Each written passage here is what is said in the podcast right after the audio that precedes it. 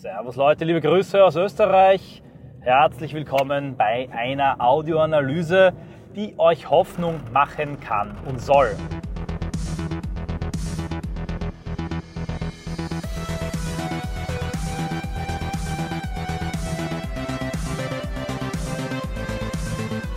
Ich habe gerade ein englischsprachiges Video abgedreht im Auto.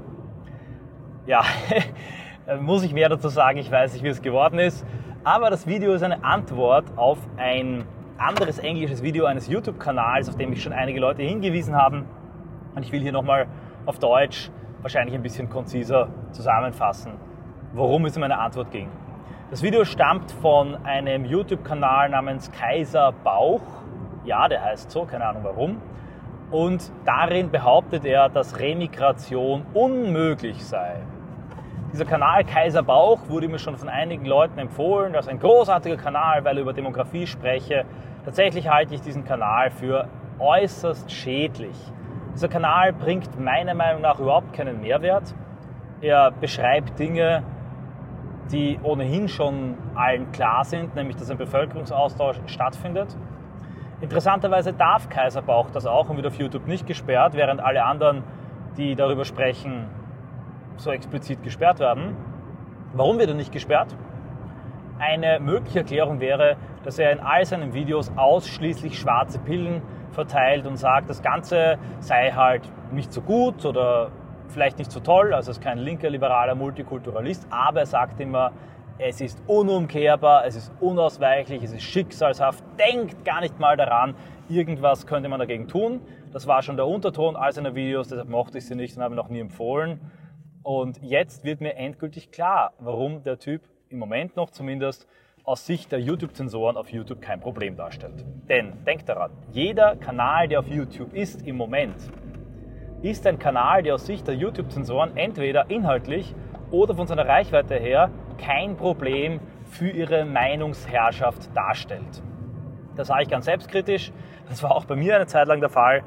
Ab einer gewissen Größe und Relevanz wurde ich dann überall gesperrt meiner Meinung nach kann sich das Ganze nur ändern, wenn entweder im Hintergrund wirklich irgendwelche höheren Mächte wollen, dass in Europa das rechte Lager stärker wird und sagen, wir lassen jetzt auf YouTube mehr Zensur zu. Dazu mache ich vielleicht mal eine eigene Audioanalyse zu dieser möglichen Strategie. Da wird es dann aber sehr, sehr äh, kryptisch, muss ich gleich vorwarnen. Oder, zweite Möglichkeit, wenn tatsächlich auf YouTube sich meinungsfrei durchsetzt, vielleicht aufgrund des Drucks von Elon Musk, das könnte auch sein. Im Moment aber ist klar, wer jetzt auf YouTube senden und ausstrahlen darf, das ist jetzt kein Vorwurf, das ist, man muss sich dessen bewusst sein, ist von seinen Inhalten oder von seiner Reichweite her kein Problem für YouTube, sonst wäre er nämlich natürlich gelöscht. Das heißt nicht, dass jeder ein Verräter ist und äh, ein Kack, im Gegenteil. Es ist gut, dass viele Leute auf YouTube sind und in diesem Bereich senden, den es noch gibt. Es sollte diesen Leuten nur bewusst sein und sie sollten versuchen, das, was sie halt nicht sagen dürfen, zwar nicht zu sagen, aber anzudeuten und zumindest nicht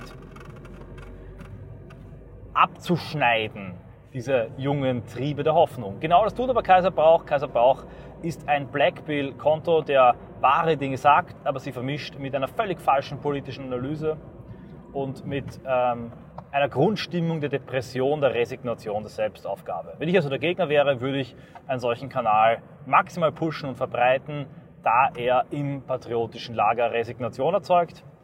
Resignation in Verbindung aber mit dem Erlebnis einer Ungerechtigkeit und mit dem Gefühl von Zorn führt zu sehr negativen politischen Handlungen, meistens nämlich in Form von Militanz und Terror. Sprich, solche resignativen Blackbill-Kanäle sind auch das Milieu, sind auch der fruchtbare, furchtbare Grund, auf dem Terror wachsen kann. Das kann man jetzt sagen, ist vielleicht übertrieben, aber das ist Ergebnis meiner politischen Analysen. Kurz, Kaiser Bauch ist also ein sehr negativer Kanal und der Typ, der das macht, ist ein nützlicher Idiot oder ein Agent der Gegenseite. Aus meiner Sicht. Also ich finde, es hat keinen politischen Mehrwert.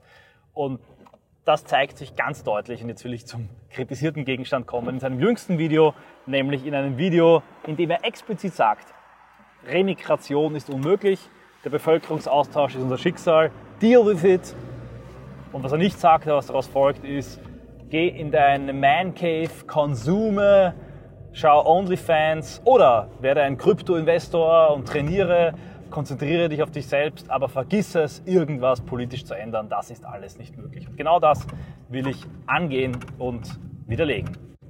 Mein erster Kritikpunkt an diesem Video ist gleich, dass es sich weniger um eine neutrale Analyse handelt als um eine politische Stellungnahme.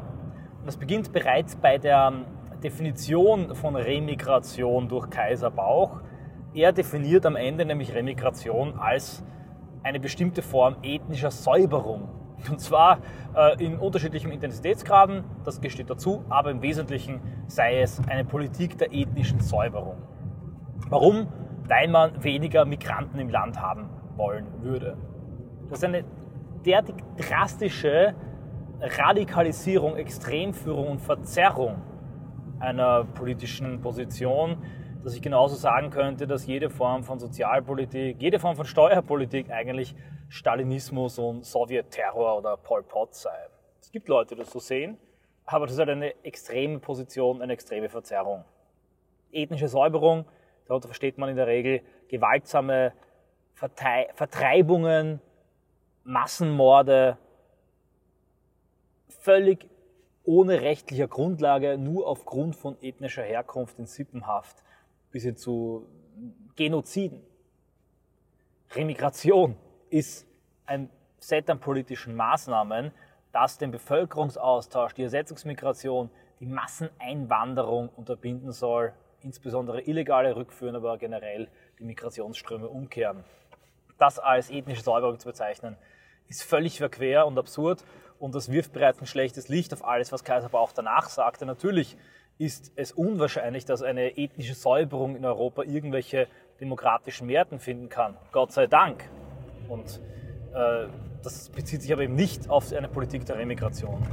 Ein weiteres Problem des Videos ist, auch wenn es einige gute und auch durchaus richtige Teile enthält, das ist immer das Problem an solchen Videos, das macht sie sogar noch problematischer und gefährlicher, wenn sie einige richtige Punkte enthalten, die dann die Leute zum Fehlurteil verleiten, dass das Video insgesamt richtig sei.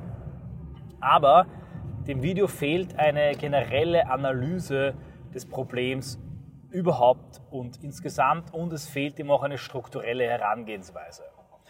Wenn man Remigration, so wie es von allen Vertretern der Remigration definiert wird, versteht, dann stellen sich hier einige Herausforderungen. Und ich habe diese Herausforderungen kategorisiert und gehe sie Punkt für Punkt in meinem Buch an, das bald erscheint. Und ich möchte die Kategorien hier nochmal aufzählen. Es gibt erstens die juristische Fragestellung. Ist Remigrationspolitik, das was wir wollen, juristisch möglich im derzeitigen Rahmen?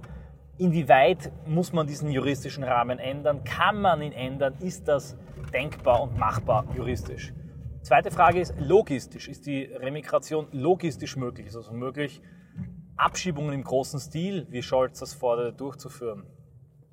Ist es möglich auch, und da geht das Logistische ein bisschen ins Diplomatische hinein, Länder zu finden, die hier mitarbeiten, mitmachen, kooperieren? Ist das denkbar oder ist das auch unrealistisch?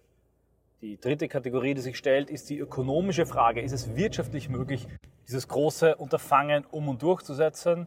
Und das mündet schließlich in die Hauptfrage und die beantwortet Kaiser Bauch eigentlich, ohne sich dessen bewusst zu sein, ist das Ganze politisch möglich? Ist es realistisch, eine politische Mehrheit dafür zu gewinnen? Und was er macht ist, er geht auf die wirtschaftliche Frage kaum ein, ein bisschen auf die logistische und diplomatische Frage, auf die juristische Frage ebenfalls. In jedem dieser Bereiche agiert er und argumentiert er extrem unproduktiv und destruktiv, indem er eine grobe Zerrform der Remigration krachend scheitern lässt, weil sie äh, ökonomisch unmöglich ist, weil sie wirtschaftlich eine Katastrophe wäre, etc. pp. Und dann sagt am Ende in einem völlig verzerrten Fazit, ja, aus dem Grund ist es politisch auch nicht möglich. Er hat schon recht in einigen Punkten, insbesondere da, wo er sehr zu Recht kritisiert die Blase, in der sich auch viele Rechte befinden, die falsche Einschätzung der ähm, eigenen Popularität und das falsche, naive, blinde Vertrauen auf eine schweigende Mehrheit. Das mag sein, das stimmt. Aber insgesamt geht er das Ganze nicht systematisch, kategorisch an, was, wenn man bedenkt, dass das Ganze ein geskriptetes äh, Essay-Video ist, nicht gerade für ihn spricht. Und vor allem fehlt in meiner Meinung nach auch eine echte Theorie und ein echtes Verständnis dafür, warum der Bevölkerungsaustausch überhaupt stattfindet. Der Bevölkerungsaustausch, das ist wichtig zu verstehen, ist nicht ein naturnotwendiges Ereignis, eine langfristige, hochkomplexe Entwicklung, wie zum Beispiel die Industrialisierung oder das Ende des Feudalismus. Und in solchen Fällen, ja, da ist es richtig zu sagen, hier wird es keine rasche und keine jähe politische Wende geben, da diese Prozesse dem politischen Willen entzogen sind. Aber der Bevölkerungsaustausch in Westeuropa und den Vereinigten Staaten von Amerika, in den weißen europäischen Ländern, ist Ergebnis einer hochideologischen Politik. Er ist Ergebnis einer Haltung, eines Phänomens, das man fast eine zivile Religion nennen könnte und das Ergebnis einer hochdogmatischen, eines hochdogmatischen Vorgehens. Das ist ein Punkt, der in der Analyse von Kaiserbauch viel zu kurz kommt. Ja, es gibt wirtschaftliche Gründe, es gibt einen Auswanderungsdruck, ja, es gibt demografische Gründe, wir haben eine Überalterung. Aber nur, nur in westeuropäischen Ländern, in postchristlichen Nationen, in dem europäischen Abendland und den weißen Kolonien dieses Abendlandes ist es so, dass der Bevölkerungsaustausch, die Massenmigration als eine moralische Pflicht betrachtet wird und verklärt wird als ein Aufbruch, ein Herannahen des Paradies der Diversität. Und über diese Zivilreligion und Ideologie wird jeder, der hier eine rationale Kritik an der Migrationspolitik äußert, moralisch böse. Das Ganze hat auch als äh, Narrativ, als lange Erzählung, als Metaerzählung historische Gründe. Hier geht es nicht nur um abstrakte moralische Prinzipien. Hier sagt man, verankert in der Geschichte aus unserer bösen, dunklen Vergangenheit heraus, also Sklaverei, Kolonialismus, Drittes Reich, Unterdrückung der Frau, haben wir jetzt eine historische Verantwortung, in der Zukunft ganz anders und divers zu werden. Und jeder, der das damit ablehnt, es findet eine Temporalisierung dieser Ideologie statt, der ist nicht nur böse, moralisch abstrakt, nein, er ist auch antiprogressiv, reaktionär, er stellt sich dem Fortschritt in den Weg, er will zurück. Und wenn man zurück will, wohin kommt man dann? Zum Angelpunkt der europäischen Geschichte, nämlich zu Auschwitz, zur Vernichtung, zum Mord, zu Hitler und zu einer dunklen, grauenhaften Vergangenheit. So ist das Ganze aufgeladen und diese Ideologie ist Grundlage des Bevölkerungsaustauschs. Also die Identitätspolitik mit ihrer Metaerzählung ist die Basis für die Bevölkerungspolitik. Daraus folgt aber wieder, wenn diese herrschende Ideologie fällt, wenn ihre Metaerzählung nicht mehr greift, wenn dieser große Block der historische, wie Gramsci das nennt, also die Allianz aus wirtschaftlichen, ideologischen Interessen, politischen Machtblöcken, wenn die zerfällt, dann kann es sehr rasch einen Wende und einen Wechsel in der Migrationspolitik geben, weil diese Migrationspolitik keine ökonomische, sondern eine ideologische Basis hat. Ein Beispiel dafür ist der Zerfall des Ostblocks. Die dortige desaströse Wirtschaftspolitik hatte keine ökonomische Grundlage, sondern eine ideologische. Und als diese ideologische Zwingburg gefallen war, ging der Wechsel 89, 90, 91, 92 sehr, sehr rasch und sehr, sehr schnell. Das wird von Kaiser Bauch außer Acht gelassen. Er analysiert nun da durchaus, wie gesagt, mit einem gewissen Realismus, der ein heilsamer Schock für viele Rechte ist, die nur in ihrer eigenen Blase denken, dass das Lager, das eine Wende der Migrationspolitik will, mithin eine Remigrationspolitik, nicht stark genug sei, ja nicht einmal stark genug ist, um überhaupt die Grenze zu sichern und deshalb auch auf absehbare Zeit nicht stark genug sein würde, um eine Umkehrung der Migrationspolitik einzuleiten. Auch hier lässt er aber aufgrund seiner falschen Gesamtanalyse außer Acht, dass es massive Repression gegen genau das Lager gibt. Er tut so, als gäbe es die Linken und die Rechten in der Gesellschaft, gäbe es halt die Migrationsbefürworter und die Migrationskritiker. Und die Migrationsbefürworter schaffen es halt nicht, eine gesellschaftliche, kulturelle und politische Mehrheit zu bilden. Aus dem Grund seien Vorstellungen von Remigration absurd und naiv. Und die Leute sollen sich halt damit abfinden, dass ihre Ideen einfach nicht so populär sind, weil sonst würden sie ja schon längst äh, politische Realität sein. Erneut, ein vollkommener Analysefehler. Er analysiert am System vorbei. Wir leben nicht in einem freien Spiel der Kräfte, in einem freien Wettbewerb der Ideen. Das ist so, als hätte man gesagt, oder würde man noch sagen, dass in sozialistisch äh, totalitären, autoritären Systemen, Nordkorea oder auch die ehemaligen Ostblockstaaten, die Mehrheit eben den Sozialismus will. Denn wenn es eine schweigende Mehrheit dort gäbe, die diesen Sozialismus nicht mehr wollen würde und lieber eine freie Marktwirtschaft hätte, dann würde diese Mehrheit doch schon längst durch Proteste oder durch Wahlen, es gab ja auch Wahlen in der DDR, zeigen, was sie will. Warum gibt es keine massenhafte Wahlverweigerung? Warum gibt es nicht 80% Nichtwähler in der DDR?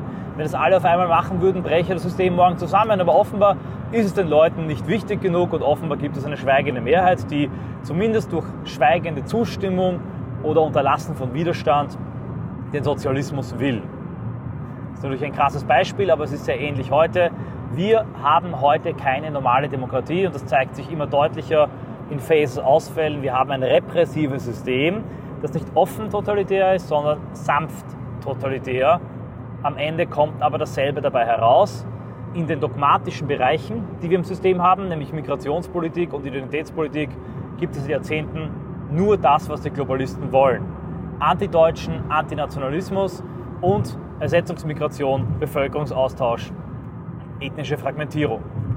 Der Unterschied zur DDR ist, dass wir in vielen anderen Bereichen unglaublich große Freiheit, ungeahnte Freiheit haben in der Auslebung unserer Triebe. Der Hedonismus feiert fröhliche Urstände. Es gab noch nie so viele Sorten Coca-Cola und Ketchup im Supermarktregal. Aber in den entscheidenden Bereichen, und ich finde die persönlich sogar entscheidender und wichtiger als Wirtschaft und Konsumfreiheit, da haben wir überhaupt keine Freiheit. Und da ist die Ideologie und da ist die Politik sogar noch krasser als in der DDR. Denn wie man sieht, die Ostdeutschen, die neuen Bundesländer, die Sachsen, die Thüringer haben die DDR überlebt als Volk und Kultur, aber alle Deutschen, alle Franzosen werden diese globalistische Ideologie als Volk und Kultur vielleicht nicht mehr überleben. Aber ein kleiner Exkurs, in dem ich mir erlaube, etwas abzuschweifen, um das Ganze verständlicher zu machen. Kaiser Bauch versteht nicht, dass wir in einer totalitären Struktur leben, in der es kein Freispiel der Kräfte gibt, in der Wahlergebnisse und Meinungsumfragen kein Ausdruck der echten Bevölkerungsmeinung sind, sondern in der eine Opposition mit einer demokratischen Wende in Form eines Social Changes oder Regime Changes eine Veränderung herbeiführen muss. Wenn sie es aber schafft, die Veränderung herbeizuführen, dann kann sich alles sehr, sehr rasch und sehr, sehr intensiv ändern in den Bereichen, die vorher ideologisch fixiert waren. Und letzter Punkt, warum sehe ich eine größere Wahrscheinlichkeit als der Herr Kaiserbauch? Wir sind im Sweet Spot für Remigration, im Sweet Spot des Rechtspopulismus. Also genau in der Phase, in dem Zeitfenster, in dem sich kreuzt einerseits der Leidensdruck durch den Bevölkerungsaustausch, der immer sichtbarer wird, und andererseits das Mobilisierungspotenzial, das Einheimische.